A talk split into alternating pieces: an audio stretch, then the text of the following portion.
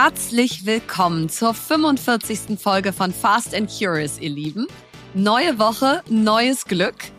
Bei Fast and Curious sprechen wir heute im Catch-up über Leas letzte Woche bei Vella in New York und mein Trainingslager in Barcelona. Im Deep Dive lernen wir, wie eine persönliche Transformation funktioniert, und zwar mit der tollen Gründerin von Uja, Kati Ernst. Bei Was bewegt uns sprechen wir über unsere Gedanken zur erneut stattfindenden Wahl in Berlin. Und das letzte Wort hat heute Lea. Jetzt kommt Werbung. Ja, heute mal der etwas anderen Art. Wir haben nämlich heute ein kleines Mini-Interview mit Nadine Kruck, Managerin bei BCG Platinien im Frankfurter Office vor.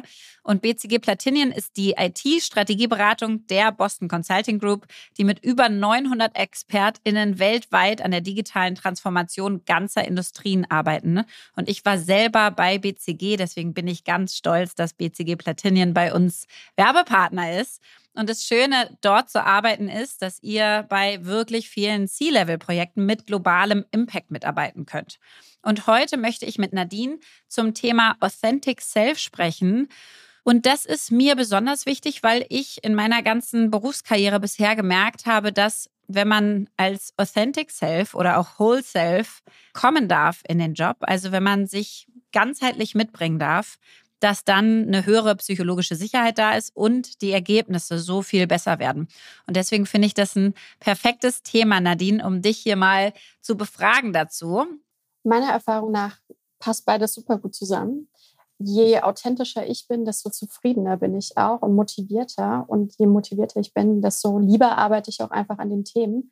Das heißt, ich glaube, Erfolg und Menschen, die das ausstrahlen, Motivation und Zufriedenheit, das geht Hand in Hand. Total. Und ich finde, das gilt auch nicht nur für ein selbst, sondern auch fürs Team. Das heißt, was würdest du denn sagen, welche Rolle spielt Authentizität so in der Teamdynamik und äh, bei der Zusammenarbeit, vielleicht gerade auch bei IT-Projekten? Dadurch, dass wir immer nach neuen Lösungen für Herausforderungen suchen, ist es eben auch wichtig, sich selber einzubringen und seine Ideen zu teilen. Und ich glaube, authentisch zu sein hilft dabei, ähm, auch mal rohere Ideen zu teilen und im Team miteinander zu spielen. Außerdem ist es natürlich so, wenn ich mich lange Zeit in einem Team, was intensiv zusammenarbeitet, verstellen muss, das kostet unglaublich viel Energie. Diese Energie kann ich natürlich besser in coole Lösungen verwenden. Und deswegen finde ich, es ein wichtiger Punkt, im Team authentisch zu sein. Hat sich denn mit, sag ich mal, deiner zunehmenden Seniorität dein Verständnis von Authentizität am Arbeitsplatz verändert? Definitiv. Am Anfang als Berufseinsteigerin dachte ich, authentisch sein bedeutet immer alles von sich preiszugeben. Heute sehe ich das eher in einem anderen Kontext. Das heißt, das kann sich auch verändern. Und ich bin auch viel selbstbewusster geworden, authentischer zu sein ähm, und das einfach auszuprobieren und dann zu schauen, wie die Reaktionen sind. Ja, was braucht es für ein Umfeld, sodass man wirklich sich selber mit zur Arbeit bringen kann, so wie man ist? Es braucht auf jeden Fall Toleranz und Offenheit für andere Perspektiven. Und ich finde, da kann man immer auch gut bei sich selber anfangen. Und ich finde, einen weiteren Punkt bei BCG Platinum ist es ein wichtiger Wert, Leading by Example. Also wirklich auch authentisch zu sein im Team. Und du hast vorhin schon gesagt, psychologische Sicherheit zu geben, dass die anderen authentisch sein können. Cool. Ich finde es richtig schön. Vielen Dank, dass du deine Zeit mit mir hier geteilt hast. Und wenn ihr jetzt zugehört habt und denkt, Mensch, ich möchte auch ein Teil eines Teams werden, wo ich mit meinem ganzen Selbst irgendwie zur Arbeit kommen kann und bald mit Nadine schon gemeinsam die digitale Transformation ganzer Industrien vorantreiben könnt, dann bewerbt euch und zwar unter karriere.bcgplatinion.com. Den Link findet ihr wie immer auch in unserem Linktree. Werbung Ende.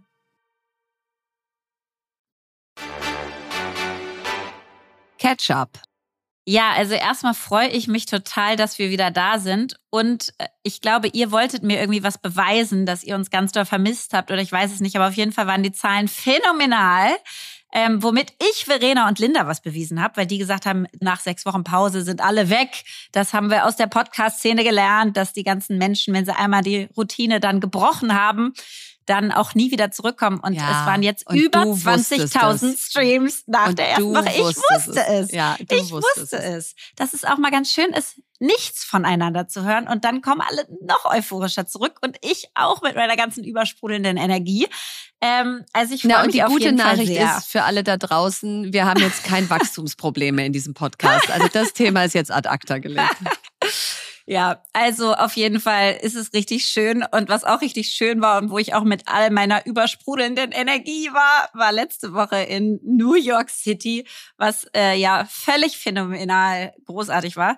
Und ich wollte aber eigentlich, um es sozusagen nicht so gigantomatisch aufzublasen hier, wollte ich eigentlich darüber sprechen, was mich wirklich überrascht hat, weil in der Tat es einfach irre ist, mit so einem großen US-amerikanischen Konzern jetzt zu arbeiten und äh, man doch da ganz viel lernen kann.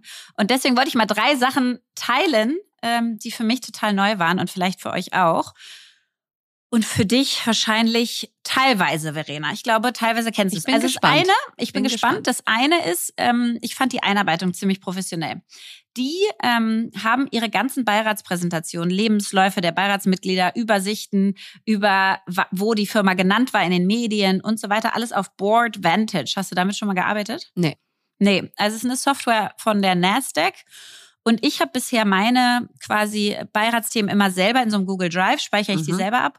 Und bei denen, die geben dir einfach einen Zugang und du hast Zugriff auf alle die letzten Protokolle, Beiratsminutes, die ganzen Präsentationen. Du siehst da alles drin. Erschlägt einen das nicht total? Nee, also ja, klar, du kannst dir damit alles angucken und dann wusste ich auch nicht, was die Erwartungshaltung Ja, ist, genau. dass ich das genau. auch alles das wäre jetzt meine ich Sorge. weiß. Ja. war auch wirklich so, dass ich so dachte, oh Gott.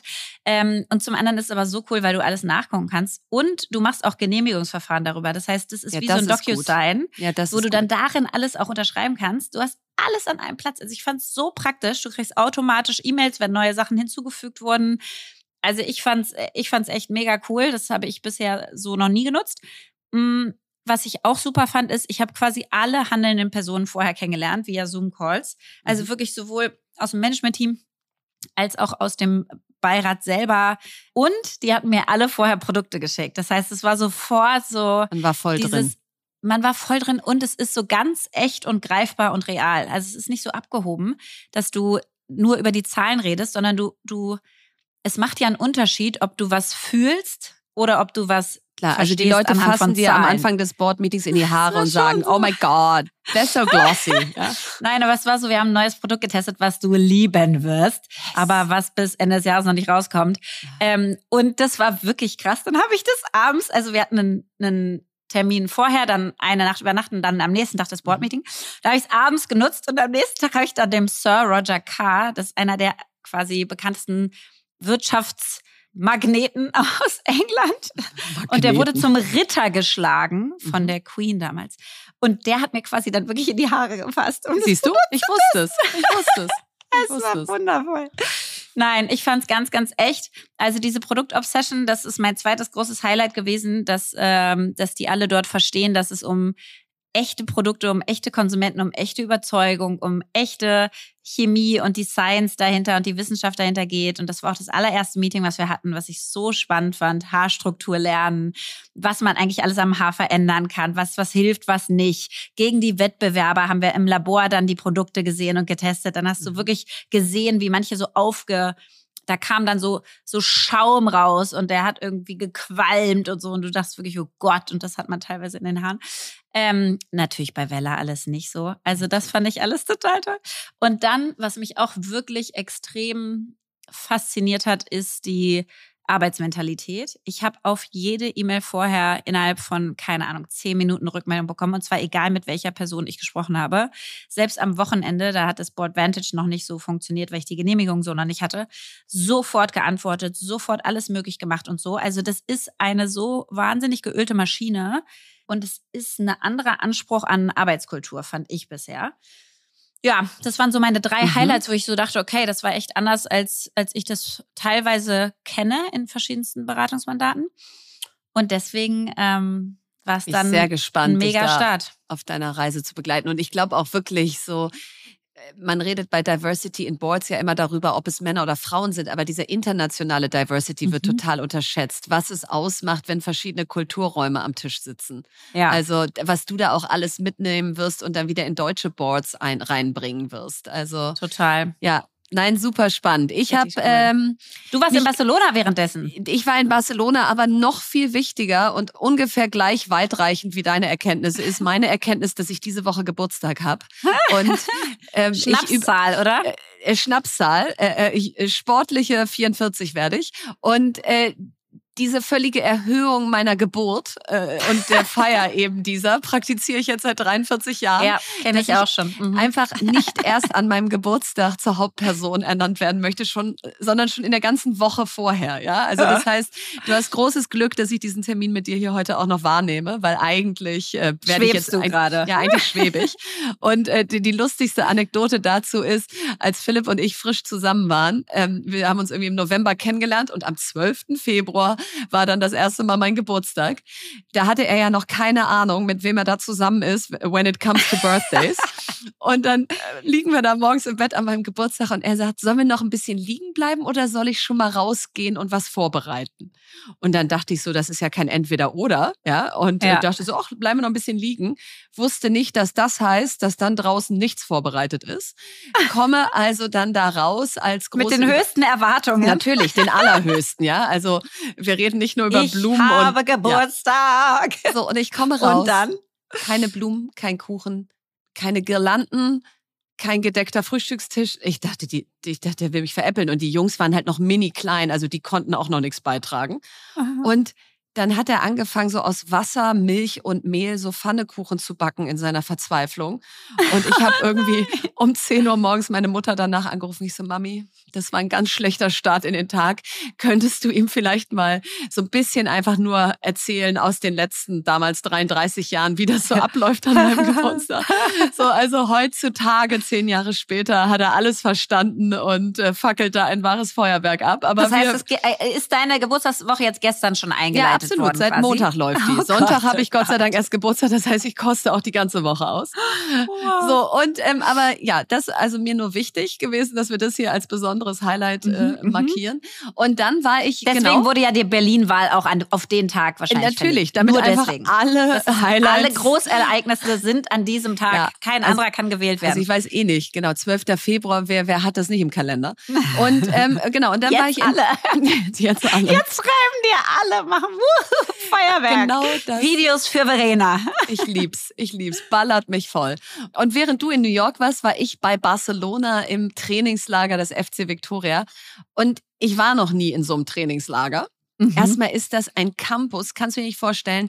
Ich glaube, da können so zeitgleich 40 Teams, a 30 Leute oder so sein und noch mehr. Riesending, Riesenkantine, äh, Plätze ohne Ende, Gyms, Spa-Räume. was Und das weiß ist ich, einfach für Das ist nur für professionelle, genau, ist für Profi-Leistungssport.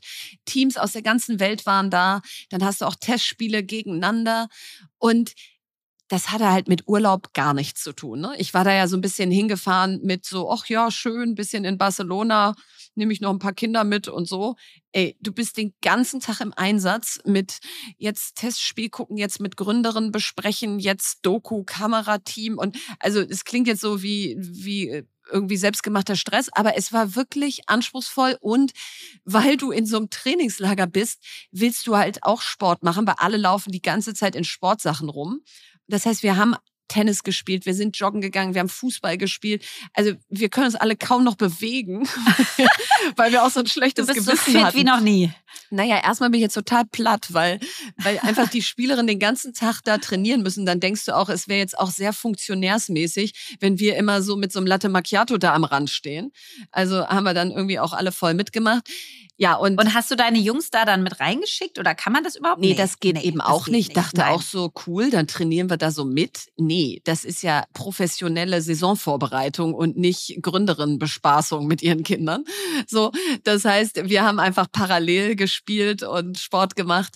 Und äh, ja, also es war eine, eine neue Erfahrung. Ich habe noch mehr Respekt davor, dass man ja in der dritten Liga der Frauen einen Vollzeitjob hat und das dann in Mhm. seiner Freizeit macht, so ein Trainingslager, ja, weil die bräuchten jetzt eigentlich Urlaub. Das ist echt krass, ja. Aber der 18. Februar kommt näher, unser erstes Mhm. Lokal-Auswärts-Derby gegen Union Berlin. Union, also wir ja. sind topfit. Deep Dive. Ja, heute reden wir ja über das Thema persönliche Transformation und da fanden wir nochmal zwei Konzepte ganz spannend. Und das eine ist das Nudge-Konzept, wofür der US-Ökonom Richard Thaler 2017 den Wirtschaftsnobelpreis bekommen hat. Und das ist quasi ein Konzept dafür, dass das konkrete Anstupsen, also das Nudgen, wirklich zu einer Verhaltensänderung führt. Das heißt, äh, es gibt zum Beispiel die Beispiele, eine aufgemalte Fliege im Pissoir führt dazu, dass, dass es 80 Prozent mehr Treffsicherheit in diesem Pissoir gibt. Oder die grünen Streifen auf der Kölner Straße, die zu den Mülleimern führen, ähm, spornen Menschen in der Tat dazu an, mehr Müll in diese Tonne zu schmeißen. Ähm, das heißt, diese kleinen Nudges funktionieren und führen dazu, dass wir bessere, hoffentlich bessere Entscheidungen treffen. Und dann gibt es noch eine Methode und das ist die Tiny Habits Methode vom Verhaltensforscher BJ Fogg. Und die zeigt, dass man quasi in kleinen Schritten besser zum Ziel kommt, als wenn man sich ein Riesenziel vornimmt und dann komplett daran scheitert. Das heißt, diese ganz kleinen systematischen Vorsätze in den Alltag zu verankern, ist ja auch das, was Verena und ich laufen predigen. Wenn man also mehr lesen möchte, dann liest man lieber irgendwie drei Seiten vorm Kaffee und nochmal fünf vorm Einschlafen, als zu sagen, am Samstag haue ich jetzt das halbe Buch durch und am Sonntag die nächste Hälfte, weil das auch keinen Spaß macht und auch nicht langfristig haltbar ist. Das heißt, macht lieber vor jedem Call fünf Sit-ups, als euch jeden Tag die Gym vorzunehmen und nicht hinzugehen. Und ob es eher Nudging ist oder Tiny Habits, was zur persönlichen Transformation unseres Gastes geführt hat, das werden wir gleich erfahren. Heute ist bei uns Dr. Kati Ernst. Sie ist Mitgründerin und Co-CEO der Female Empowerment Company Uya. Und Uya produziert und vertreibt stilvolle Periodenunterwäsche, Still-BHs und vieles mehr. Bei Uja verantwortet Kati vor allem die Themen Marketing und Finanzen. Und vor der Gründung hat sie zwölf Jahre lang bei McKinsey gearbeitet und dort Unternehmen im Bereich Apparel, Fashion und Luxury beraten. Kati promovierte im Bereich Social Entrepreneurship und sie ist Speakerin sowie Mitglied des Advisory Boards der Wirtschaftswissenschaftlichen Fakultät der Uni Münster und des erweiterten Vorstands des Startup-Verbands. Kathi lebt mit ihrem Mann und ihren drei Kindern in Berlin und ist derzeit bis Ostern auf Bali. Liebe Kathi, herzlich willkommen bei Fast and Curious. Ja, Kathi, erstmal so schön, dass du da bist. Wir freuen uns riesig und dein LinkedIn-Artikel heute gelesen. Und da hast du gesagt, Mensch, wann fangen wir eigentlich an, darauf zu achten, dass Menschen im Berufsalltag, im Wirtschaftsleben nicht nur mental fit bleiben, sondern auch körperlich fit bleiben. Und du hast da geschrieben, das fand ich so absurd, 77 Prozent der Menschen, die in Büros arbeiten, haben Rückenprobleme, 30 Prozent haben irgendwie Probleme, ihr Gewicht äh, zu halten, 40 Prozent empfinden sich als übergewichtig. Also wir reden heute über die körperliche Gesundheit in der Wirtschaft und da wollen wir natürlich als allererstes wissen und ich auch als allererstes, was dein Aha-Moment war. Also wann hast du dich entschieden oder wusstest, ich möchte was ändern? Also ich glaube, man muss erstmal sagen, dass ich wirklich bestimmt zehn Jahre lang meinen Körper komplett vernachlässigt habe. Ja, also ich mhm. hatte einen ähm, sehr starken Fokus irgendwie darauf, es hinzukriegen, zu arbeiten und meine Kids irgendwie großzuziehen. Das waren Kenn irgendwie die so zwei sehr. Sachen. Plus. Reicht ja eigentlich auch. Reicht ja, ja es reicht wirklich auch. Und ich glaube, es können unfassbar viele Leute nachempfinden. Und ähm, ich glaube, das war auch in dem Moment okay. Und manche Leute kommen auch, glaube ich, so durch. Aber bei mir kam irgendwann der Moment äh, vor zwei Jahren, wo ich mit meinen Kindern auf dem Boden spielte und ich merkte, boah, das ist echt ungemütlich, ne? So, es tut mir voll weh, hier so zu sitzen. Das ist nicht angenehm und auch beim Aufstehen, das ist echt, das ist schwerfällig. Mhm. Und da dachte ich, es kann doch nicht sein. Ich war damals noch in meinen 30ern und dachte, das kann doch nicht sein, dass ich in meinen 30ern bin und es nicht schaffe, gerade einfach mit meinen Kindern auf dem Boden zu spielen und danach aufzustehen. Und zeitgleich dazu hatte ich ein paar, mm, ja, sag ich mal, Herausforderungen in meinem Herzen. Also es war nichts diagnostiziert, aber ich merkte immer wieder so ein Herzstolpern, sage ich jetzt mal. Und zwar in der Menge, die ich nicht mehr ignorieren wollte. Und dann habe ich irgendwie gedacht, ich muss irgendwie diesen Schalter umswitchen von 0 auf 1, von 0, du machst gar nichts, auf 1, irgendwie schaffst du es. Ich dachte erstmal Sport, das war mein erster Fokus, Sport in dein Leben zu integrieren, weil du hast dich seit zehn Jahren nicht bewegt und wahrscheinlich wäre es ganz gut, wenn du dich mal wieder bewegen würdest. Mhm. So. Und Jetzt ist ja, das klingt so schön von 0 auf 1 und jetzt manchmal Sport, aber wenn man zehn Jahre sich nicht bewegt hat, ist es ja weder eine Routine noch eine Gewohnheit, noch weiß man ja eigentlich so, wo fange ich denn jetzt an? Ne? Dann joggst du irgendwie so ein mhm. bisschen los, aber weiß gar nicht so, was tut mir jetzt eigentlich gut. Also was waren die ersten Schritte? Wie bist du da dran gegangen, überhaupt auszuwählen, welche Bewegung denn jetzt? Und wie viel Überwindung hat's gekostet? Also bist du relativ schnell in Tritt gekommen oder war es so, dass du dich täglich dran erinnern musst? Musstest? Also ich fand es schwer, den ersten Tag zu machen. So Day One. Der ist, finde ich persönlich, empfand ich am schwierigsten, weil ich auch einfach so unfit war. Alles, was ich gemacht hätte, war schwierig. Ja, jede Bewegung war schwierig. Yoga kriege ich die Verrenkung nicht hin. Laufen undenkbar. Undenkbar auch nur bis zu Ende der Straße hätte keinen Spaß gemacht. Also überhaupt dieses so hinzubekommen, einfach überhaupt was zu machen und sich dabei auch in dem Moment zu merken und anzuerkennen und zu akzeptieren, hey, ich bin gerade ganz schön unfit. Ja, weil in dem Moment, wo du versuchst, was zu tun, wird es dir ja nochmal vor Augen so gehalten. Total. Genau, so deine Grenzen, ne? Vielleicht denkst du im Kopf, ach ja, also wenn ich müsste, könnte ich jetzt die 5K laufen, aber wenn du es dann versuchst und du kommst irgendwie kaum drei Straßen lang, dann ist es sehr klar, dass es du gerade nicht fit bist. Und daher, ich fand Day One am schwierigsten. Also mir selber das einzugestehen, ich bin nicht fit, das ist nicht okay, das geht so nicht weiter. Aber dann, als ich angefangen habe, und ich habe ja angefangen mit einem Peloton-Bike, aber das geht 110%ig auch ohne Peloton-Bike und habe einfach gesagt, okay, Beginners, Beginners, Beginners Class, Easiest Class, Shortest Class, so, die mache ich jetzt. Ja, das Einfachste vom Einfachen. Und ich mache jetzt einfach jeden Tag so einen. Und wenn es zehn Minuten sind. Irgendwie mache ich jeden Tag jetzt ein kleines bisschen etwas. Ja, und ich habe ja seitdem auch nicht aufgehört. Das ist jetzt über zwei Jahre her, ne? Zwei Jahre, zwei Monate, jeden Tag. Mhm. Und du hast Wahnsinn. ja wirklich, also du hast ja jeden Tag durchgehalten bisher, ne? Ja. Mhm. Das ist ja schon jeden krass. Tag. Und äh, sag mal, ist das, weil du hast, ist da quasi darunter so eine Angst, dass wenn du mal nicht machst, dass du dann rückfällst in ein nicht sportliches Leben oder weil du einfach sagst, ich will, dass das Teil meines Lebens ist und selbst an einem Ruhetag mache ich dann zumindest Yoga oder irgendwas anderes. Mhm. Ähm, da sind wir, am Anfang war das das sicherlich, ja. Am Anfang, als es noch kein Kenn ich Habit mich von war. mir auch total, dass ich dann genau, Angst habe, so, diesen Strike zu ja. brechen und denke, Gott, und dann ist alles wieder weg. Genau, ja. genau. Und dieses Don't break the streak, ne? Das ist ja. es. Dieses ähm, und bei Streaks funktionieren auch. Ich habe auch gelernt dabei und das habe ich auch über das Paletten gelernt, dass ich sehr gut mit so Gamification äh, ja. funktioniere. Also mit so kleine Zwischenziele erreichen. So, yeah, du hast drei Tage geschafft. Yeah, du hast zehn Tage geschafft. So, wuhu. Ja. Wenn du jetzt nur noch vier Tage machst, dann sind es zwei Wochen, die du an einem Stück geschafft hast. Das hast du doch nie gemacht und so, ja. Also diese kleinen Zwischenziele waren für mich immer so, ja, super, okay, und jetzt schaffst du das nächste. Und da sind solche Streaks natürlich hilfreich. So. Ähm, aber relativ schnell kam das, dass ich gemerkt habe, wie gut es mir tut, sowas zu einem Habit werden zu lassen, also eine mhm. Gewohnheit werden zu lassen. Und das ist genauso wie wir ja nicht drauf kommen würden, morgens aufzustehen, unsere Zähne nicht zu putzen, komme ich halt nicht drauf, morgens aufzustehen und nach dem Zähneputzen nicht meine Sportsachen anzuziehen. Mhm. So, mhm. es ist einfach reingekommen, diese Habit-Sequenz, die man so hat, gerade frühmorgens beim Aufstehen, wo häufig einfach so ein Programm abläuft, das man kennt, ist bei mir eben dieses Sportsachen anziehen und dann logischerweise irgendwie dann anscheinend Sport machen reingekommen. Und ähm, ich würde es jetzt auch gar nicht anders machen, weil es mir auch einfach so gut tut. Danach, wenn ich mein Sportprogramm gemacht habe, egal was es war an dem Tag, danach geht's mir so viel besser. Mein Kopf mhm. ist so mhm. viel klarer. Mein Körper fühlt sich auch nach der Nacht ganz anders an. Und ich will es einfach gar nicht mehr missen.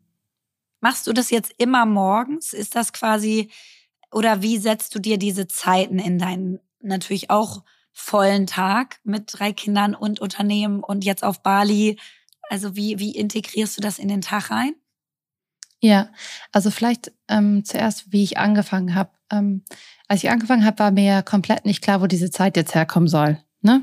Weil, wie gesagt, der Tag war ja voll und da habe ich gesagt, okay, der Einzige, was ich mir vorstellen kann, ist, dass ich morgens einfach eine halbe Stunde früher aufstehe.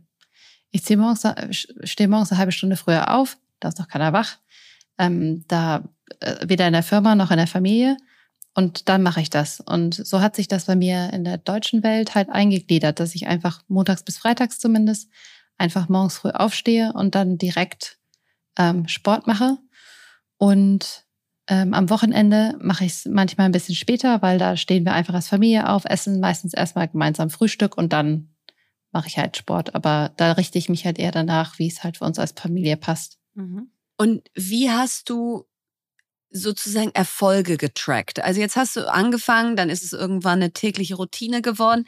Hattest du Ziele aus, ich, ich möchte so und so viel abnehmen, ich möchte, dass ich so und so die Klassen steigern kann von easy, easy, easy zu fortgeschritten, ich möchte weniger Herzstolpern haben. Also hast du irgendwelche wenn du so willst, Meilensteine oder, oder Kennzahlen für dich definiert, wie du deinen sportlichen Erfolg misst? Also da waren die ähm, vergangenen zwei Jahre unterschiedlich. Also in dem ersten Jahr, also ich habe ja im November 2020 angefangen und habe mir dann das erste Mal, als ich dann gemerkt habe, die ersten zwei Monate, aha, okay, ich bin da an was dran, das geht nicht sofort wieder weg, ich mache das irgendwie weiter, mhm. habe ich mir für 2021 ein Ziel gesetzt und das war ein Minutenziel, wie viele Minuten ich gerne Sport machen möchte in dem Jahr. Mhm.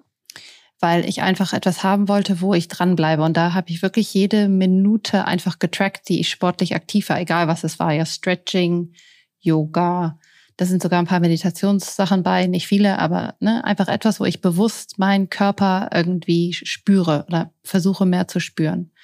Und das war mein Hauptziel. Was hast du dir da gesetzt? Wie viele Minuten?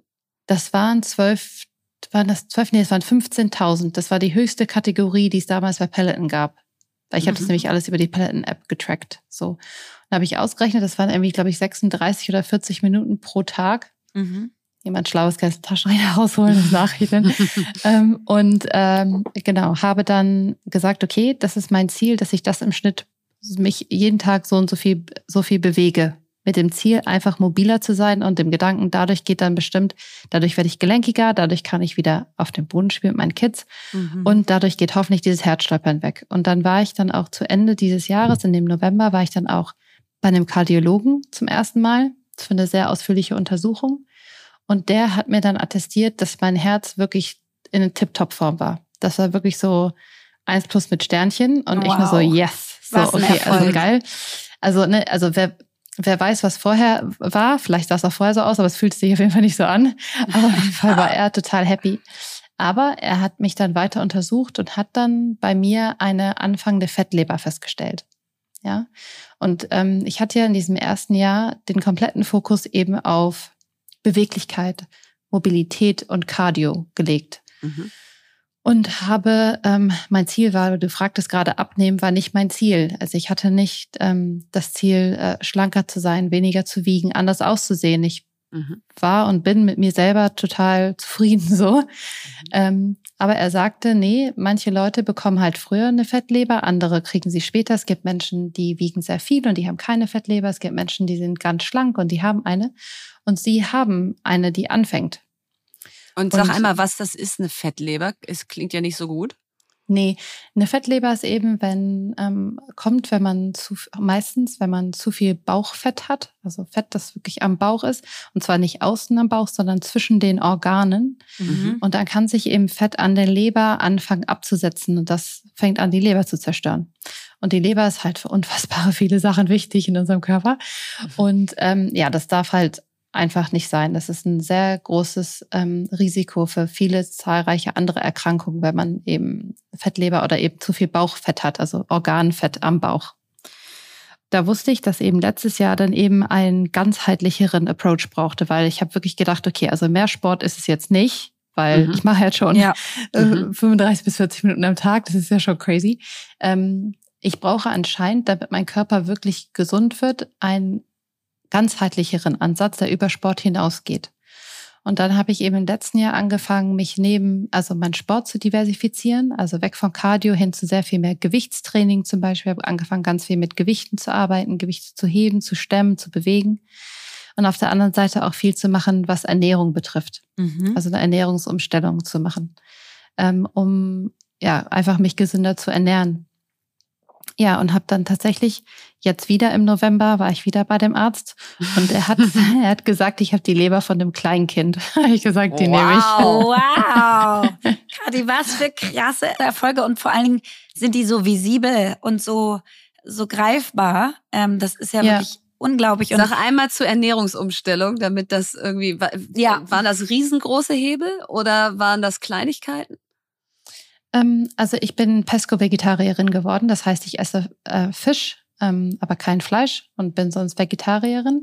Ähm, das war für mich ja schon eine Umstellung, aber jetzt keine riesige Umstellung. Mhm. Ähm, ich glaube, die größte Umstellung, die ich relativ Anfang des Jahres gemacht habe, war, dass ich mit intermittierendem Fasten angefangen habe zu arbeiten. Mhm. Man muss dazu sagen, dass alles, was bei Ernährung ist und auch bei Sport, ne, ist super individuell. Also ich möchte nicht, dass jemand das hier hört und denkt, okay, das ist jetzt genau das Programm, was ich auch machen muss. Das muss man wirklich sagen. So gerade Frauen ähm, vertragen häufig intermittierendes Fasten nicht gut. Oder ja, auch so viel Fisch nicht gut, ne? Ich habe nämlich ja, genau, genau dasselbe super, gemacht ja. und hatte krasse, mhm. ähm, also Mangelerscheinungen Eisen und Zink und viel zu viel Quecksilber und Arsen oder so, was so Schwermetalle mhm. ja, sind in Fischen. Also das ist mhm. echt, da, da, da muss man wirklich, Voll. und man muss es auch am besten tracken, dann Blut untersuchen lassen Total. und so weiter, dass man da halt nee, nicht absolut. denkt, man macht das Tollste für seinen Körper und hat dann irgendwie so Einzelausfälle. Und, Aber und da okay. einmal reingehakt, Kathi, weil die, das Feedback kam nach unserer Folge ähm, mit dem Nils Behrens vom, vom Lanzerhof, wo mhm. wir auch über intermittierendes Fasten gesprochen haben, dass das eben nicht für Frauen per se gut ist und schon gar nicht für jüngere Frauen, weil es die Regel äh, irgendwie verändern kann und so. Also deswegen finde ich es nochmal ganz wichtig, dass wir hier jetzt nicht irgendwas propagieren, ja. wo man dann sagt, okay, die haben gesagt. Na, beziehungsweise ist es so, dass die Studien ja. mit Männern gemacht wurden. Ja, genau. Und man deswegen nicht genau teilweise auch weiß, wie es auf Frauen wirkt. Ja. ja. ja. Genau. Und ja, ich glaube, ganz viel ähm, intermittierendes Fasten ist ja eine Form von Stress für den Körper. Und das ist für, zu einem gewissen Grad ist das was Gutes, weil unsere Körper heutzutage in der modernen westlichen Gesellschaft sehr gemütlich leben ja. und daher eben verlernen, sozusagen sich an Stresssituationen zu äußern. Aber Stress führt eben auch bei manchen Menschen wirklich zu einem stark erhöhten Cortisol und das wiederum führt zu sehr viele schlechten ja. körperlichen Sachen. Zum Beispiel bei Frauen, wo die Regel ausbleibt, da ist es sehr häufig dann eben eine, Sache, die, die, die passiert, wenn der Körper zu gestresst ist, zum Beispiel durch so intermittierendes Fasten. Aber bei mir persönlich ähm, funktioniert intermittierendes Fasten sehr gut. Also das heißt, ich, ich esse 16 Stunden am Tag nichts und esse aber während acht Stunden ähm, etwas. Und ähm, das habe ich äh, ehrlicherweise für mich erfahren, weil ich das mal einen Monat einfach ausprobiert habe. Ich habe nämlich im letzten Jahr, das ist vielleicht noch interessant, mir jeden Monat so eine Challenge gesetzt. Also ich habe gesagt, ich probiere jeden Monat, gebe ich mir eine eigene Gesundheitschallenge. Das waren zum Teil sportliche Challenges, zum Beispiel, weiß ich, 1000 Kilometer Radfahren, ähm, also auf dem Peloton, nicht draußen in der echten Welt, sondern eben auf dem Heimtrainer. Whatever works for ähm, you. Genau, einfach mal ausprobieren. Oder zum Beispiel jetzt einen Monat lang intermittierendes Fasten machen. Und ich habe bei erstaunlich vielen Sachen gemerkt, ey, das fällt mir ja gar nicht schwer. Das tut mhm. mir ja total gut und ist gar nicht so schwierig. Und die Sachen habe ich dann einfach weitergemacht. Und bei anderen Sachen, ja. die ich ätzend fand und nicht so cool. Zum Beispiel? Ja, zum Beispiel, ähm, einen Monat war es eine Triathlon-Challenge. Da habe ich gesagt, es war ein 30 Tage langer Monat, habe ich gesagt, zehn Tage Radfahren, zehn Tage Schwimmen, zehn Tage Laufen. So bin ich überhaupt wieder zum Laufen gekommen. Mhm. Zum ersten Mal in Jahren wieder angefangen zu laufen. Und mittlerweile bin ich begeisterte Läuferin, aber wusste ich ja von mir nicht. Also von dem Monat ist es Laufen geblieben. Ja. Und das Schwimmen, und ich bin ehemalige Leistungsschwimmerin, also ich liebe Schwimmen, aber ich habe gemerkt, dieses zum Schwimmbad fahren, mhm. frühmorgens irgendwie sich in so eine Schlange stellen in mhm. Berlin, um überhaupt da reinzukommen und dann ewig die nassen Sachen rumschleppen. Und wo sollen die hin im Büro? Mhm. Schrecklich. Also das ist nicht geblieben. Obwohl ich Schwimmen liebe. Das ist nicht geblieben. Aber halt, ich fand dieses Monatskonzept hat für mich gut funktioniert, weil es ist kurz genug, als dass man sagt, okay, komm, das kann ich, das kriege ich jetzt mal einen Monat hin. Und man lernt oder ich habe sehr viel darüber gelernt, so, ah, guck mal, das fällt mir gar nicht so schwer, das mache ich jetzt einfach weiter. Hast du es mit einer App getrackt, das intermittierende Fasten? Oder wie wusstest du, wann die 16 Stunden rum sind? Waren es immer die gleichen mhm. 16 Stunden? Es waren eigentlich immer die gleichen 16 Stunden. Äh, also abend, ich habe ähm, abends gegessen und dann habe ich quasi das Frühstück ausgelassen, in Anführungsstrichen. Mhm. Ähm, und ich habe es am Anfang getrackt mit der Faststick-App, heißt die. Ähm, aber mittlerweile mache ich das nicht mehr. Mittlerweile ist es ja einfach übergegangen. Und ja. ich glaube, vielleicht noch ein Punkt, was super wichtig ist, gerade bei diesem Thema intermittierenden Fasten, ist man das nicht so streng nimmt. Ja, also ich glaube, das Wichtigste am intermittierenden Fasten ist, dass man das überhaupt als Konzept integriert. Aber wenn da mal Freunde da sind und mal Frühstück mit denen oder man ist zum Brunch eingeladen. Ja, da passiert nichts Schlimmes, ja. Oder man ist abends später essen. Aber ehrlicherweise generell finde ich, ist das so. Also weißt du, wenn du dann nicht die 40 Minuten machst, sondern die 30 und es geht an ja, dem Tag nicht. Ja. So, der, der, von, von dem Atomic Habits, Adam Grant sagt immer, get your reps in.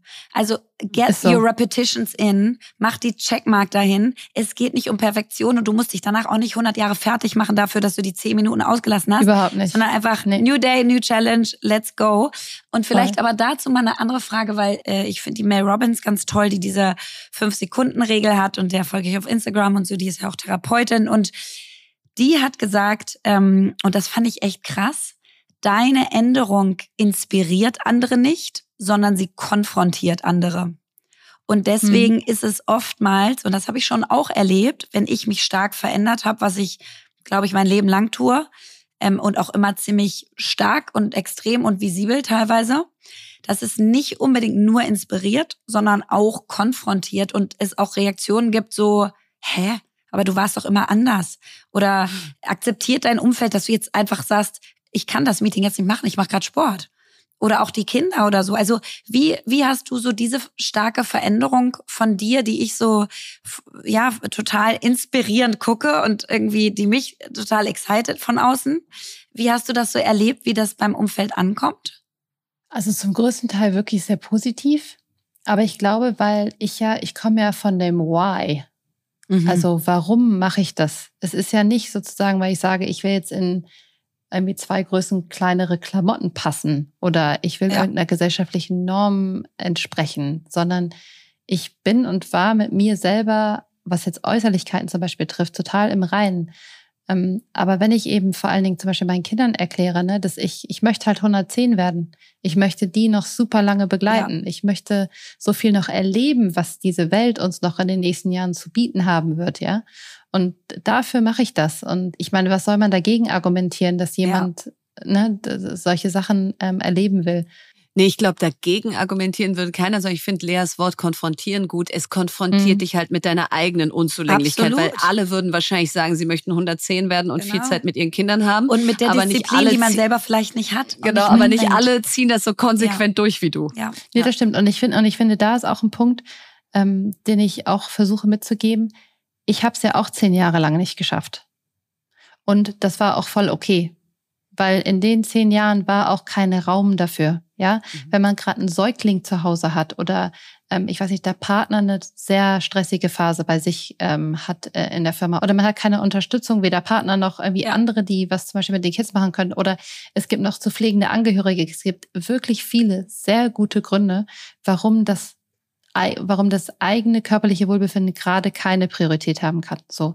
Und ich glaube, das Einzige, was man versuchen kann, ist zu wissen, I'm an athlete in the waiting. Ja, ich bin sozusagen im Schlummerschlaf gerade, weil das Leben mich gerade braucht. Ja. Aber I'm ready. Aber I'm coming. Irgendwann, irgendwann ich hole nur Anlauf. Ja. Ja. Voll. Und dass man sich zumindest regelmäßig fragt, so, ist der Moment jetzt da? Mhm. Ist das Jahr jetzt da oder das Halbjahr jetzt da? Und sich vielleicht das vornimmt. Und das ist ja schon super. Wenn man sich jedes halbe Jahr fragt, ist der Moment jetzt da? Dann darf die Antwort auch sagen, nee, noch nicht. Aber zumindest stellt man sich jedes halbe Jahr die Frage und das ist doch schon super viel wert. Total. Nein, absolut. Und ich glaube, genau darum geht's ja, ne? zu sagen, äh, man muss jetzt nicht von vornherein die Bäume ausreißen, sondern langsam in Tritt kommen. Weil, mhm. wie du ja mit deinem LinkedIn-Post und auch sonst gesagt hast, körperliche Fitness eben gerade auch in der Wirtschaft dazu führt, dass man sagt, ich stehe auch mal auf vom Schreibtisch. Das muss genauso wichtig und akzeptiert sein. Es kann nicht immer nur das nächste Meeting und die nächste Abgabe sein, sondern es muss, ich meine, wir haben einen Krankenstand in Deutschland. Wir haben eine Burnout-Quote. Ja. Die ganzen Statistiken, die, die, die können wir alle ja rausholen. Äh, und das kann ja nicht unser Bild von Gesellschaft sein, dass wir uns alle kaputt arbeiten, um dann am nee. Ende in der Ecke zu liegen. So, und da vielleicht mal zu in der Ecke liegen. Also meine Superpower ist ja schlafen im Sinne von, mhm. ich schlafe wahnsinnig gerne. Und ich messe daran auch immer, inwiefern ich eigentlich noch gesund bin, dass ich einfach einschlafe, wenn ich mich ins Bett lege, ohne da lange rumzuliegen und so. Und jetzt frage ich mich, könnte ich nicht mal meinen Schlaf irgendwie tracken, weil ich so stolz auf Schlafen bin, weil es mir so wichtig ist, dass ich genug schlafe. Hast du Schlaf auch in diese ganze Fitnessroutine mit einbezogen? Trackst du deinen Schlaf? Wenn ja, wie? Weil die Apple Watch ist es für mich definitiv nicht, weil die mich immer nachts plötzlich am Handgelenk weckt mit irgendwelchen absurden Nachrichten, kriege nicht abgestellt. und dann denke ich so, ist ja total kontraproduktiv. Manche nutzen doch diesen Aura-Ring, oder? Ja, genau. Ja, ja, guck mal hier. Da oh, ist er ja. Kati, ah, natürlich. cool. Das ist dieser Aura, O-U-R-A. Ja. Den wünsche ich mir zum Geburtstag. Ja, weil Ja, warte mal, Apple warte Watch mal. ist es für Äh, mich Soll nicht. sich Verena den überhaupt zum Geburtstag wünschen? Genau. Das ist die. Frage. Also genau, ähm, dieses Jahr ist ja eins meiner Ziele ähm, Recovery. Ähm, besser zu verstehen, ne? also genauer zu verstehen, wie kann ich meinem Körper die Erholung geben, die, die er braucht. Und ich glaube, Schlaf ist ein Aspekt davon, aber zum Beispiel auch Rest Days, ne? also dass man einen Tag die Woche halt nicht krasses Training macht, sondern ein bisschen was ruhigeres, mindestens einen Tag die Woche, da muss jeder halt gucken, wie viele es sind. Ähm, oder eben auch das ganze Thema mit Sauna, Eisbädern und so weiter und so fort. Aber beim Schlaf, genau, ähm, daher habe ich mir jetzt auch zu Weihnachten gewünscht oder äh, den, den Aura Ring und den trage ich jetzt und ich finde das ähm, extrem hilfreich. Also und wenn es Ah, nur cool. ist, damit man Schlaf priorisiert, das ist ja anscheinend nicht dein Problem, Verena. Nee, das ist nicht mein Aber- Problem. Aber meins. Aber Meins ja, meins absolut. auch. Meins auch. Es ist Ja. einfach, it just makes you accountable, ne? Weil Mhm. es zeigt dir einfach, du siehst es einfach, es sagt dir ja jeden Tag so, was deine Schlafqualität war ähm, und gibt dir Tipps dafür, wann solltest du besser ins Bett gehen. So nach ein paar Wochen kann der Algorithmus eben lernen, auf Basis deiner Reaktion auf Schlaf, so was ist deine optimale Einschlafzeit und so weiter. Also es ist super interessant und ich trage sehr gerne und ich bin da aber ganz am Anfang. Ich habe da noch einiges zu, zu optimieren. Genau, und ich glaube, also was wir auf keinen Fall hier suggerieren wollen, ich meine, ich habe jetzt auch 43 Jahre wunderbar ohne Schlafring geschlafen. voll. also äh, und, und ich habe auch gemerkt, wenn ich richtig Hacke ins Bett gegangen bin, dass das eher schlechter Schlaf war.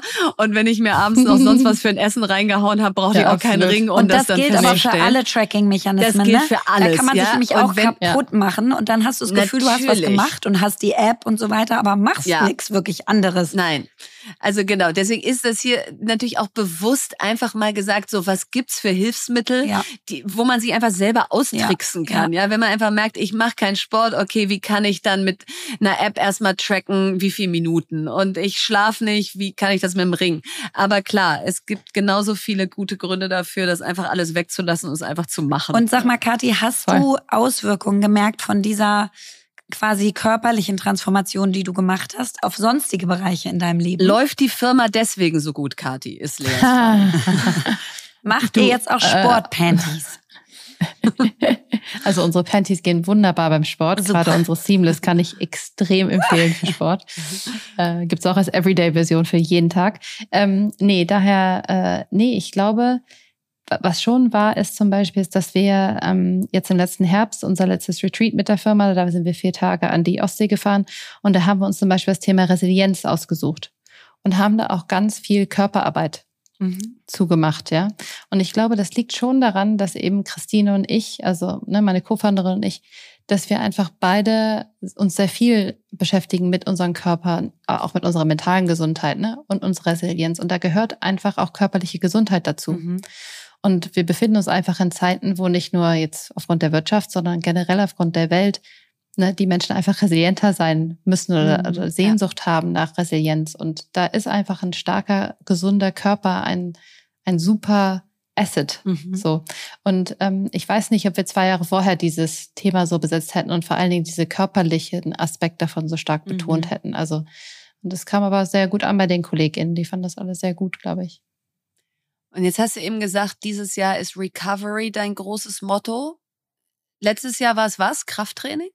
Ja, also genau diese ganzheitlichere, ne? So Ernährung, Krafttraining und eben dieses, diese Organfett loswerden. Und jetzt äh, kann man ja sagen, das Ganze kumuliert aus Recovery, äh, Krafttraining, äh, Cardio, Ernährung und so weiter ja doch auch Headspace braucht, ne? dass ich das Mhm. alles plane, dass ich mich darüber informiere. Das, Mhm. das fällt ja auch nicht alles vom Himmel und dann will man es ja auch individualisieren und nicht einfach einen Ratgeber, der für alle wirkt. woher nimmst du die Zeit? Weil wir haben äh, letzte Woche im Podcast eben darüber gesprochen, wie setze ich meine Zeit für die Themen ein, die mir wichtig sind. Und dazu gehört eben auch bei mir zum Beispiel ganz massiv Fitness, das äh, also mhm. also sowohl mental als auch körperlich, dass das einfach einen Raum in meinem Leben einnehmen soll. Jetzt habt ihr drei Kinder, dein Mann äh, macht auch tausend Dinge. Wie kriegst du es hin, dass du nicht sagst, na ja, aber das nächste Meeting oder was eben sonst noch alles ansteht, ist halt wichtiger. Also hast du da richtig Zeiten im Kalender geblockt oder wie gehst du das an? Mm, also erstmal, es ist einfach die Priorität. Ja, es hat einfach okay, vor sehr, sehr klar, vielen ja? Sachen ja, Priorität. Okay. Ähm, das ist, glaube ich, erstmal wichtig. Mm, und das Zweite ist, es ist mein Hobby. Ne? Wenn ich halt dann zur Arbeit gehe oder zur Arbeit radel, dann höre ich dabei Podcasts, die halt sich mit dem Thema beschäftigen. Mhm. Oder wenn ich am Wochenende mal eine Stunde Zeit habe, weil die Kinder irgendwie zocken, dann lese ich halt ein Buch dazu, ja. Mhm. Oder abends vorm Schlafen gehen, dann höre ich mir halt, ne, es ist sehr viel mit Podcasts, also ich habe sehr viel mit Podcasts gearbeitet. Genau, hole ich die, die Sachen dann. Also ich versuche so in diesen Zwischenzeiten. Ich habe ähm, sonst immer sehr viel Politik Podcast konsumiert und das tue ich auch immer noch. Aber sehr viele davon habe ich ersetzt mit so Gesundheitspodcasts, mhm. muss ich sagen. Was ja. ist dein Favorite? Welche sollten wir auch hören?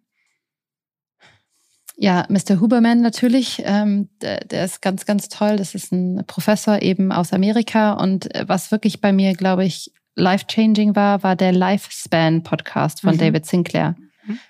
Das ist ein abgeschlossener Podcast, der kommt nicht jede Woche. Das ist sozusagen eine Podcast-Reihe, hat, glaube ich, zehn Folgen. Und da geht es darum, hm, ob Altern, ganz grob gesagt, ob Altern vielleicht eine Krankheit ist. Ne, ihr hattet ja auch äh, mhm. Besuch vom Lanzerhof, das ist ja auch ein ähnliches Konzept, so quasi. Äh, was äh, von dem, was wir tun, ist eigentlich festgeschrieben, was unsere Körper tun im Verfall und was können wir vielleicht dann ändern. Und das nach dem Podcast ist eben mein Wunsch, entstanden zu versuchen, 110 zu werden. Ja. das ist doch ein schönes Abschlussziel, weil dann können wir uns ja, äh, wie alt bist du jetzt, 41 oder so? Genau. Mhm. Ja, dann, dann können wir uns ja noch echt oft treffen in Zukunft. Ja, also wird gut. wir super. haben hier auch noch tausende von Folgen vor und, äh, und natürlich auch das Zielbild, dass wir mit 80 immer noch hier äh, zusammen senden und dann auf unsere erfüllten Leben zurückblicken. Aber dann sind die ja eigentlich, da haben wir noch 30 Jahre. Also vielleicht sollten wir mal die Parkbank ein bisschen nach hinten verschieben. Also Kathi, vielen, vielen Dank, dass du da warst. Äh, ich glaube, das ist für viele die vielleicht im Moment noch wenig machen, so ein bisschen so eine Inspiration gewesen zu sagen, komm, ich fange mal an. Für die, die vielleicht schon angefangen haben, äh, nochmal so die Motivation, eine Schippe draufzulegen. Und, und selbst für mich, ja, ich hätte mich ja immer als Superathlet beschrieben, aber da auch. kann ich mir, kann ich mir von dir auch noch ordentlich eine Scheibe Und vielleicht für alle anderen, apropos Inspiration, man kann Kati wundervoll auf Instagram und LinkedIn folgen. Oh ja. Oh ja, natürlich auch ihrer Marke, die sie mit Christine hat, aber auch Kati selber, weil wirklich, wenn man das immer wieder quasi reingespült bekommt in den Feed, dann inspiriert es einen, ohne dass man viel tun muss, weil man einfach durch deine Stories klickt und so denkt, ah, ich will auch mal wieder. Ähm, und deswegen vielen, vielen Dank, dass du das alles mit uns geteilt hast. Ja, danke für die Einladung, ihr Lieben. Jetzt kommt Werbung. Heute möchten wir euch nochmal Professor Dr. Steinkraus vorstellen. Und Professor Dr. Steinkraus bietet evidenzbasierte Hautpflege. Das heißt, die ist von dem Gründer des Dermatologikums in Hamburg, Professor Dr. Steinkraus, selber entwickelt. Und das schon seit 40 Jahren. Das Unternehmen hat durch seinen evidenzbasierten Ansatz endlich im Wirrwarr all der Pflegeangebote da draußen eine dermatologisch seriöse Lösung geschaffen. Und das Tolle ist, dass man bei Professor Dr. Steinkraus wirklich für jeden Hauttyp die passende Hautpflege findet. Ja, und ich liebe diese Produkte und nehme seit ein paar Wochen morgens zum Beispiel das Hyaluronserum und bin da wirklich total begeistert. Habe auch wirklich das Gefühl, dass das zu mir passt und das, was du gerade sagst, dass es passend für jeden Hauttyp ist. Also, dass man nicht das Gefühl hat, da bin ich nicht gemeint, sondern im Gegenteil, ich strahle und, und glowe wie lange nicht mehr. Und hier ist eben echte dermatologische Kompetenz geboten. Und Professor Dr. Steinkraus hat ein wirklich authentisches Interesse an unserer Haut. Und wenn ihr jetzt neugierig geworden seid, dann besucht doch mal die Website unter www.steinkraus.com.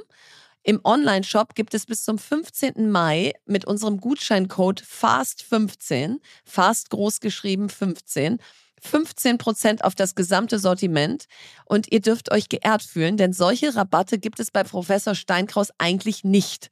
Also Randa bis zum 15. Mai und dann tut ihr mit eurem Einkauf auch noch etwas Gutes, denn Professor Dr. Steinkraus ist Vorreiter im Moorschutz. Für jedes verkaufte Produkt wird dafür gespendet und alle Infos findet ihr wie immer auch nochmal in unserem Linktree. Werbung Ende. Was bewegt uns? Ja, also wie ihr schon gehört habt, bewegt mich, dass ich am 12. Februar Geburtstag habe, aber uns bewegt, dass am 12. Februar die Berlin-Wahl wiederholt wird. Und Lea ist ja Berlinerin. Ich lebe schon seit über zehn Jahren in dieser Stadt. Und das legitimiert uns absolut darüber zu sprechen, was wir uns von dieser Wahl versprechen, ob da noch mehr geht in Berlin. Lea, äh, you first. Was sind deine Gedanken? I go first. Also erstmal finde ich es unfassbar, ich habe in einem anderen Podcast über die Wahl gehört, dass es die erste Wiederholungswahl der Bundesrepublik ist. Oh also oh Gott, es wurde noch nie eine Wahl wiederholt, aber wir Berliner haben es geschafft, diese Wahl zu verhauen. Ähm, und deswegen muss sie komplett echt? wiederholt werden, was wirklich so verrückt ist, finde ich. Ja. Und du hast noch irgendwie erzählt, dass es es, Wer es gibt Wahlbeobachter der OSZE, der Organisation für Sicherheit und Zusammenarbeit in Europa, die nach Berlin kommen, um die Wahl zu beobachten. Oh. Also das ist weil sie es uns nicht mehr zutrauen, weil sie es uns nicht mehr hinkriegen. zutrauen, dass wir es auf die Kette kriegen. Also das und ich meine zu Recht, krass. ja, ja, zu Recht. Also und das ist das wirklich, ist wirklich, wenn du im Ausland jetzt quasi bist, sind sozusagen, ich weiß, Flughafen können wir alle nicht mehr hören. Aber ist quasi die eine Story Nein. ist, der Flughafen wurde angefangen zu planen, bevor es das iPhone gab. Super. So lange wurde der schon geplant und den der wurde ja erst 2020 eröffnet. Und quasi, wir Berliner haben es geschafft, äh, unsere eigene Wahl zu verhauen. Also das ist quasi ein Bild. Und deswegen, jetzt kommen wir dahin, was wollen wir eigentlich äh, haben? Was für ein Bild haben, wollen ja. wir eigentlich haben? Und das ist genau irgendwie mein, mein Thema als Berlinerin auch. Ich habe mir mal angeguckt, so quasi, was waren eigentlich die Slogans, so die Berliner Slogans? Und den einzigen, den ich wirklich mit Berlin assoziiere und äh, womit ich mich lange auch identifiziert habe, glaube ich, ist ein völlig inoffizieller und das ist arm, aber sexy. Klaus mhm. Wowerei 2003 in einem Interview gesagt, ähm, zum Fra zu der Frage, macht Geld sexy, hat er gesagt, nein, das sieht man ja an Berlin, wir sind arm, aber trotzdem sexy. Und das ist quasi dann inoffiziell ewig lang so, ein, so eine Art eigenes Identitätsgefühl ja, geworden. Genau. genau. Wir sind arm, aber sexy und irgendwie gleichzeitig auch, wir kriegen auch nichts irgendwie hin. So, und die offiziellen sind äh, seit äh, 2020 haben wir neun, das wissen wahrscheinlich die meisten noch nicht mal. Der ist Wir sind ein Berlin von Jung von Matt. Sollte quasi darauf gehen, sozusagen, dass wir weniger auf die individuelle Vielfalt gehen, die wir in Berlin ganz extrem auch haben und auch stark ausleben, was ja auch wundervoll ist, aber zeigen, okay, wir haben auch ein Wir-Gefühl und wir verstehen es als eine Einheit. Habe ich das Gefühl, kennt kein Mensch. Also was ist der Slogan von Berlin gerade, würde keiner sagen. Den davor kannte ich sogar, das war Be Berlin mhm. von 2008 bis 2020. Mhm. Ähm, auch den echt, also Be Berlin, was da versteht jeder was anderes drunter. Ich finde, das sagt auch irgendwie nicht, nicht wirklich was aus. Da gab es dann so ein Motto, Be Crazy, Be Courageous, Be Berlin. Ja, mhm. das sagt vielleicht noch ein bisschen mehr, aber kannte auch keiner, haben sich die Berliner auch irgendwie nicht mit identifizieren können. Und äh, dann gab es davor noch ganz viele andere. Aber es, de facto, was will ich damit sagen? Mir fehlt total ähm, eine Vision von dem Berlin, was wir sein wollen und das, wofür wir uns eigentlich lieben und verstehen. Und wenn ich mal sagen würde, wofür liebe ich denn ja, Berlin? Da, ja, wollte ich gerade sagen. Was, genau. Was wäre denn dein Slogan? Wenn ich irgendwo anders bin, sage ich immer, was ich an Berlin liebe, jetzt gerade in New York, ist, dass diese Stadt einfach nie fertig ist und sesshaft ist. Mhm. Und dass Berlin so atmet, agil ist, kreativ ist, innovativ ist. Und deswegen du ganz viele, sag ich mal, disruptive Erschaffer hast. Also mhm. ob Künstler, Musiker, Unternehmer und so. Und das finde ich, ja. genau, Schauspieler. Und das finde ich wundervoll an der Stadt. Und das finden auch andere wundervoll. Aber wir schaffen das irgendwie nicht, das als unser eigenes zu begreifen und das dann so aufzuladen und so groß zu machen, dass wir auch versuchen, und da kommt der zweite Punkt, dass die Bürokratie ja, ganz und quasi. Kurz. Na, ich ja. glaube, wer es ernst nimmt, ist die Verwaltung, dass die immer sagt, ja. wir sind nie fertig. Ja? Also die, die haben dein Motto total inhaltlich. Wir sind kreativ. wir sind kreativ. Wir denken uns jeden Tag einen neuen Prozess aus. Ja. und da krankt halt unser System so dran, dass wir überhaupt, wir haben quasi gar kein Fuel, wir haben kein Benzin, wir haben nichts, was uns dahin befähigen kann, ja, sondern sozusagen dieser Bürokratiewahnsinn macht einen fertig. Wir haben keine internationale Au-pair, weil ich einfach keinen Termin bekommen habe beim Bürgeramt. Ähm, du musst beim Kita-Platz alle deine Connections spielen lassen. Also ich glaube, ich habe unseren Kita-Platz sogar über dich über Ecken bekommen. Mhm. Ähm, und das war, also ich war bei zehn angemeldet oder so. Ähm, das heißt, wir haben einfach kein Setup und kein Support-System für das, was wir in Berlin eigentlich erschaffen wollen.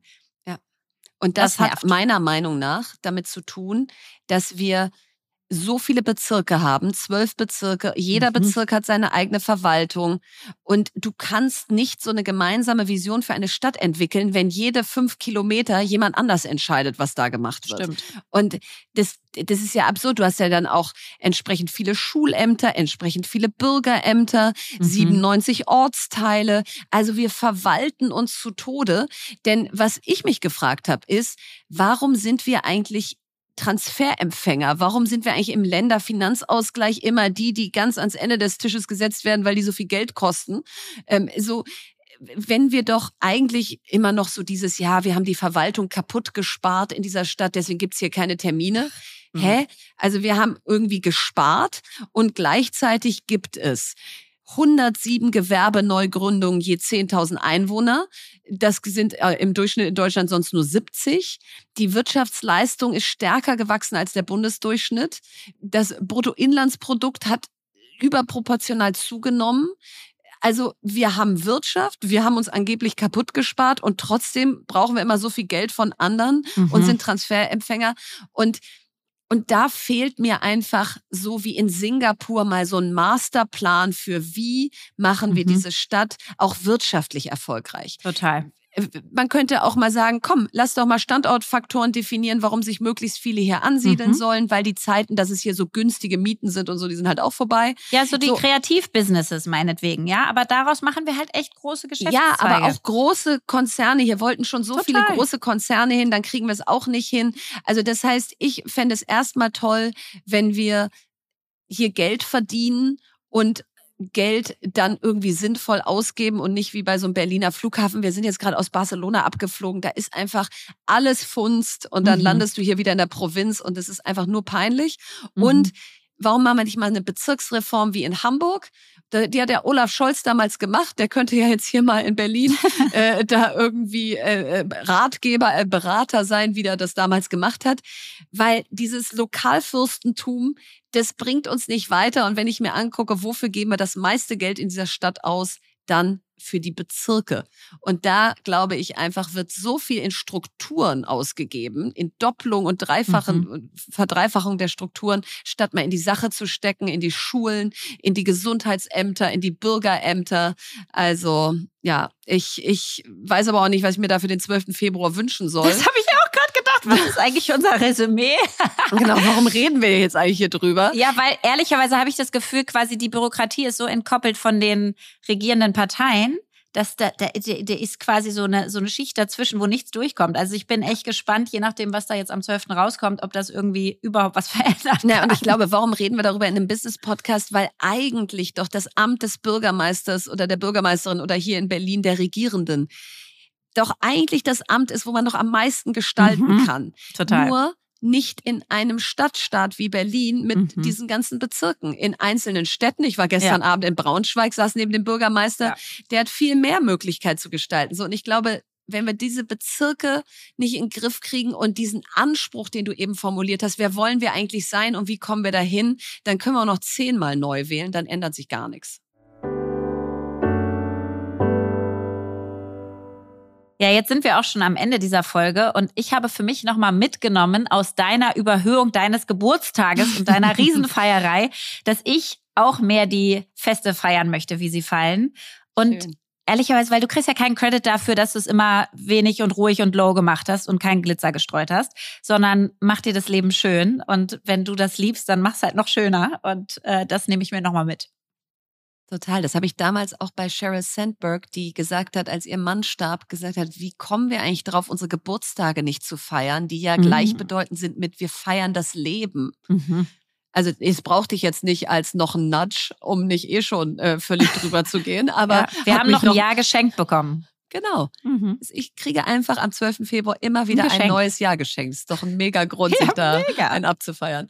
Genau. Und ich fand viele Sachen spannend, aber bei bei dem Gespräch mit Kati habe ich so gedacht, und das ist, glaube ich, so inspirierend für so viele da draußen. Man nimmt sich immer so viel vor und dann bricht man es so auf den ersten Metern und denkt so, ja, ich bin halt nicht so willensstark oder ich bin halt nicht so wie die anderen und dann setzt man sich wieder aufs Sofa und denkt, komm, dann lass ich's. Und ich fand es so schön, wie sie so ehrlich beschrieben hat. Ich hatte zehn Jahre vorher nichts gemacht und dann habe mhm. ich aber einfach eines Morgens gesagt, so und jetzt geht's los. Mhm.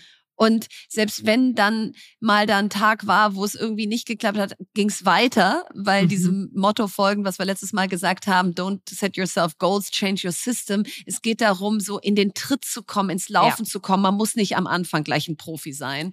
Und das finde ich einfach auf alle Bereiche des Lebens gut anwendbar. Und deswegen geht es ja eigentlich darum, einfach in Tritt zu kommen, ersten Schritt zu gehen, weiterzulaufen und irgendwann läufst du dann in Marathon. Und jetzt hast du, liebe Lea, das letzte Wort. Von Robin S. Sharma. Everything that is now easy for you was once hard in the beginning.